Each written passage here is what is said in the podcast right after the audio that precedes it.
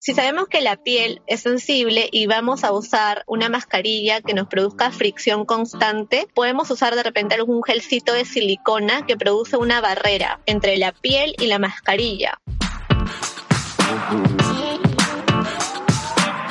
Hola chicos, ¿cómo están? Yo soy Sole y les doy la bienvenida a Pinchic el podcast. El día de hoy hablaremos sobre cómo cuidar nuestra piel en tiempos de pandemia y tenemos de vuelta como invitada a la doctora Marisa Chávez. Si no la escucharon la primera vez, les recomiendo darse una vuelta por el episodio número 15 del podcast en donde hablamos sobre prevención de arrugas, botox y ácido hialurónico. Si me siguen en Instagram ya deben saber que la doctora Marisa es la directora de MSH, el único lugar al que voy acá en Lima a hacerme mis faciales y todos mis retoques para tener una piel mucho más linda. Si no me siguen en Instagram se están perdiendo de mucho, así que vayan y denme un follow. Me encuentran como Soles Valenzuela. Te lo deletreo para que no se te pase. Soles, S-O-L-E-S, Valenzuela, así como suena mi apellido, con B chica y Z. Antes de empezar, quiero recordarles que este podcast es completamente gratuito y lo hago con muchísimo cariño, con la intención de que se convierta en una plataforma de contenido de valor para toda mi hermosa comunidad de chicas. Sin embargo, para que pueda continuar haciéndolo, necesito de su ayuda. Todo lo que deben hacer es suscribirse en la plataforma en la que estén escuchándolo, ya sea Spotify, Apple Podcast o la de su preferencia. Además, si me quieren dar una manito, compártanlo con sus amigas, colegas, familia y más. Ayúdenme a que estos episodios lleguen a más personas. En serio que se los agradeceré muchísimo. Ahora sí, una vez dicho esto, empecemos con el episodio de hoy.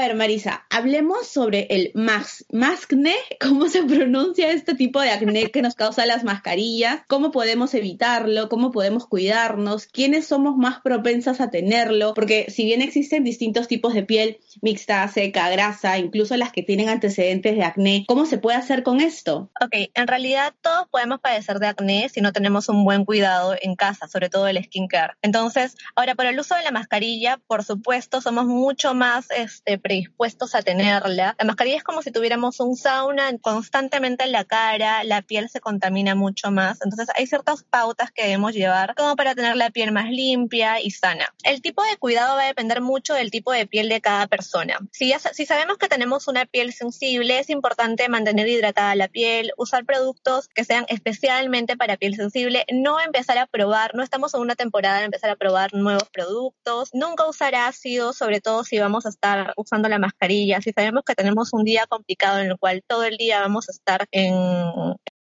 que tenemos que usar la mascarilla, entonces no usar ningún tipo de producto que pueda irritar la piel. Ahora, hay ciertos productos que a mí me gustan mucho, por ejemplo, la línea de Calm White de Medicaid. Es una línea que disminuye mucho el enrojecimiento y nos hidrata, entonces considero que es una buena opción para pieles sensibles. Con respecto a piel mixta o grasa, se va a trabajar de una misma manera. Hay que usar productos astringentes, también suaves, nada que irrite la piel y nunca olvidarnos de una hidratación. La hidratación es muy importante y hay pacientes que a veces llegan al consultorio y me preguntan, doctora, pero ¿por qué voy a usar un hidratante si mi piel ya es grasa? Y es que hay que entender que la piel grasa, o sea, la grasa es una cosa y el agua es otra. Tu piel puede fabricar mucha oleosidad por estar deshidratada. Entonces, una manera de compensar es generar mayor grasita, porque el cuerpo es muy inteligente. Entonces, lo que tú puedes hacer es hidratar la piel con un suero, con un suero acuoso, con una emulsión o como un gel, pero la piel siempre tiene que estar hidratada. Una piel hidratada es igual a una piel sana, entonces siempre tenemos que entender eso. Y una piel, este, bueno, acnéica, definitivamente nosotros tenemos un tratamiento especial para pieles con acné. Repetir esos productos que nos ayudan a secar los granitos, dejarlos solo para la noche, usar full bloqueador solar para evitar pigmentaciones. ¿Qué cuidados tenemos que tener de todas maneras cuando estamos usando la mascarilla para prevenir el más acné? Tenemos que hidratarla, como comenté, usar bloqueador solar, darle un respiro la piel, cuando estemos completamente solos, desinfectarnos las manos, retirarnos la mascarilla de manera adecuada, darle unos 10 minutitos a la piel para que respire, lavárnosla. Si es importante usar solo el Sindet o el, o el jabón que usemos solo en la mañana y en la noche. Si queremos descongestionar la piel o limpiarla, podemos usar una agüita micelar para piel sensible. Eso ayudaría muchísimo. Marisa, ya que estás mencionando el tema del bloqueador, ¿no? Del protector solar, ahora que se viene el verano, bueno, tenemos que usar protector solar, de hecho, todo el año, ¿no? Pero en verano, de hecho, sudamos un poco más. ¿Qué bloqueador recomiendas tú o cuál debe ser la formulación que debe tener un bloqueador que nos deje estar con la mascarilla tranquila? Porque evidentemente vamos a sudar. Quizás esta combinación de sudoración con la mascarilla nos puede hacer daño. ¿Cómo sería eso? Tenemos que continuar de todas maneras con el uso de bloqueador solar. Ahora existe en el mercado una amplia gama de bloqueadores en texturas, en marcas. Algunos te dejan la piel mate, otra más luminosa. Hay muchas marcas buenas, Bioderma, La Roche-Posay, Medicaid, Martider. Tienen muy buenos productos. A mí me gusta mucho el Elnis Dean. Tiene un acabado mate,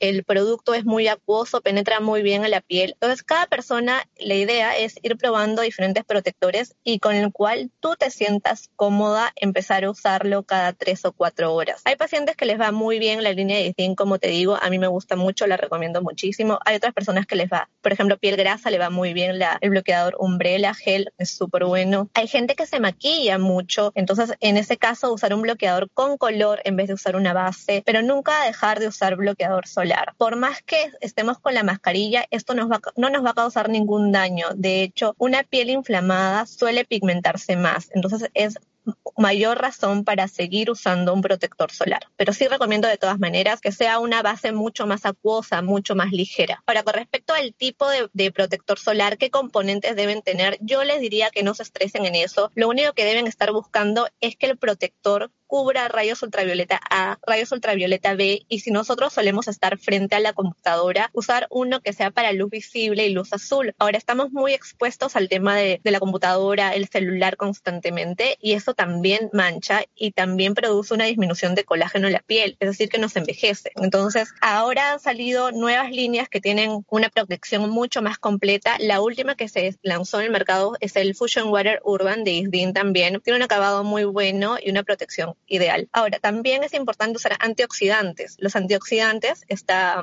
comprobado que junto con el protector solar nos ayudan a prevenir el envejecimiento y las manchas. Entonces, pieles mucho, mucho más sensibles con tendencia a manchas que vemos en el cual ya están los, el paso de los años marcándose en nuestra piel, empecemos a agregar a nuestra rutina un antioxidante con vitamina C. Es lo mejor que les puedo recomendar ahora. Este antioxidante que mencionas es como en crema. Eh, ¿Qué, qué marcas nos podrías recomendar que haya en el mercado que podamos ver? Eh, bueno, la, el vehículo, que puede ser, puede ser crema, puede ser gel, puede ser suero. A mí me gustan mucho los sueros, tienen un poder de penetración mucho más rápido, un suero acuoso. A ver, ¿qué Hagamos una pausa. Chicas, si quieren tener a la mano la lista de productos que menciona la doctora Marisa en este episodio, les cuento que podrán encontrarla en mis historias destacadas en Instagram. Voy a dejarla con el nombre de Lista Skincare. Mi Instagram es Soles Valenzuela. Medicaid tiene sueros muy un suero muy bueno que se llama Tetra C Intense. Después SkinCeuticals tiene vitamina C dependiendo del tipo de piel, si es para piel sensible, piel grasa, o si queremos de repente prevenir o tratar manchitas, tiene uno que se llama Floretil CF muy bueno. Esas dos marcas son las que me gustan más. Y DIN también tiene una vitamina C que tiene, es un tratamiento completo, uno para día y para noche. Entonces, si queremos tener de repente algo que sea mucho más fácil que solo usar una ampollita en la mañana y una ampollita en la noche y no marearnos con tantos productos, y DIN también es una muy buena opción para eso. Buenísimo. Hace unos minutos mencionabas el tema de maquillaje. De hecho, bueno, para las chicas que nos maquillamos o las que tienen que ir al trabajo y se tienen que maquillar, tú comentabas de que podrían utilizar